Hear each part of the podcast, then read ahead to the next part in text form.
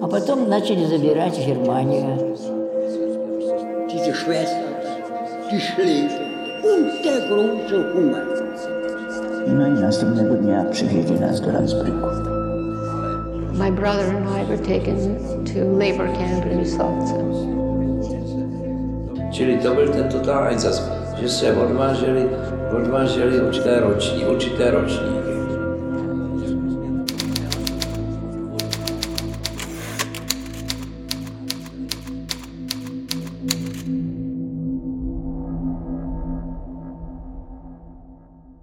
Weil die Zeugen sterben langsam aus, ja.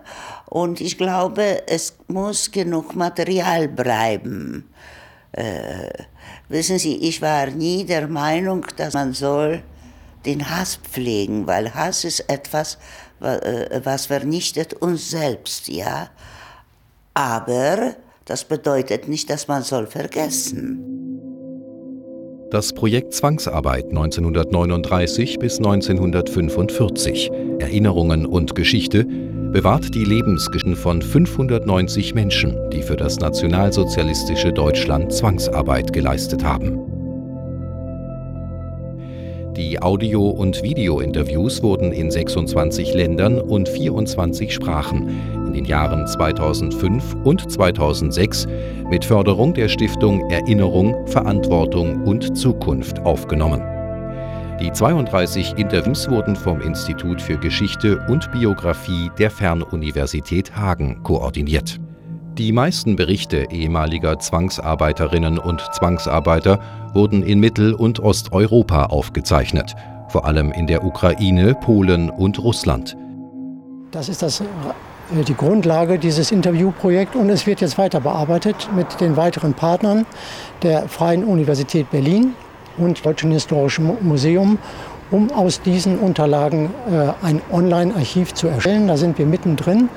Äh, damit diese Interviews auch in der Öffentlichkeit für die politische Bildung, für die Forschung genutzt werden können, äh, in den Schulen genutzt werden kann.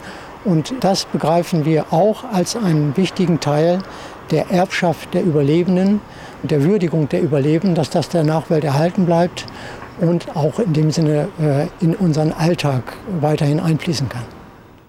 Insgesamt wurden 190 Video- und 393 Audio-Interviews mit einer Gesamtdauer von mehr als 2000 Gesprächsstunden aufgezeichnet. Die Interviewbänder werden im Deutschen Historischen Museum in Berlin dauerhaft archiviert.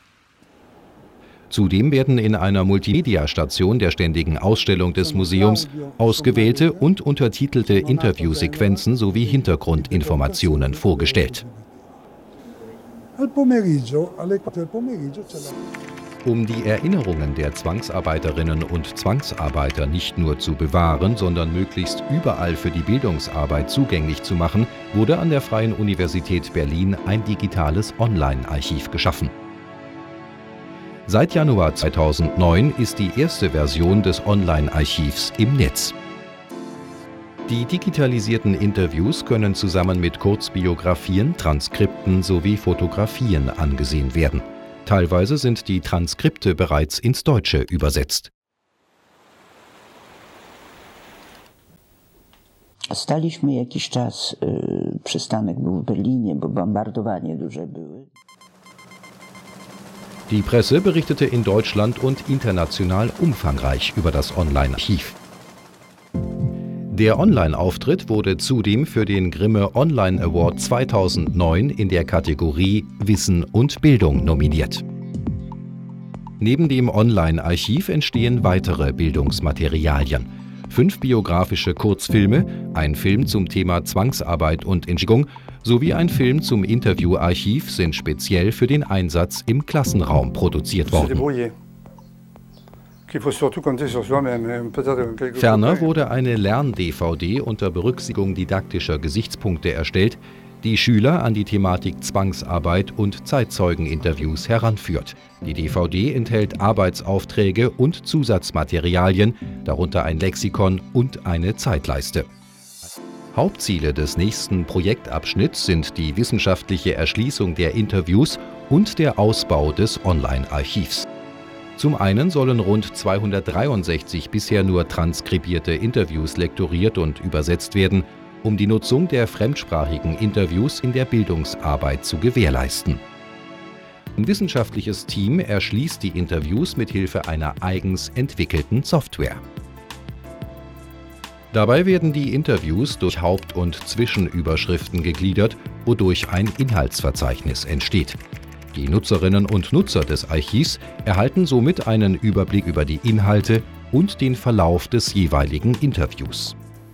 Wenn diese Inhaltsverzeichnisse vorliegen, dann wird es für Menschen, die sich über genauere Lebensumstände äh, informieren wollen, über bestimmte Stätten der Zwangsarbeit informieren wollen, viel einfacher sein, in den Interviews die entsprechenden Passagen zu finden.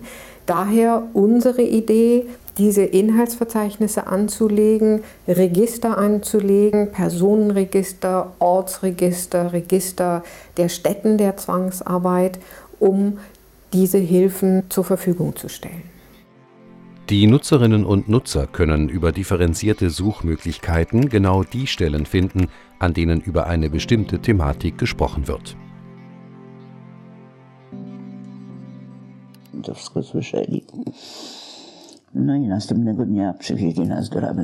Unser Ziel mit, dem, mit der neuen Archivplattform ist, neben dem klassischen Archivmaterial zusätzlich den Nutzern die Möglichkeit zu geben, dass äh, sie ihre Untersuchungen, äh, neue Erkenntnisse, die sie gesammelt haben, diesem Archiv in Form von Annotationen, von Ergänzungen, von Links zur Verfügung stellen, damit das Archiv an sich wächst, angereichert wird durch eine arbeitende Community von Forschern, Schülern, Lehrerinnen und Lehrern und dadurch ein lebendiges Archiv wird.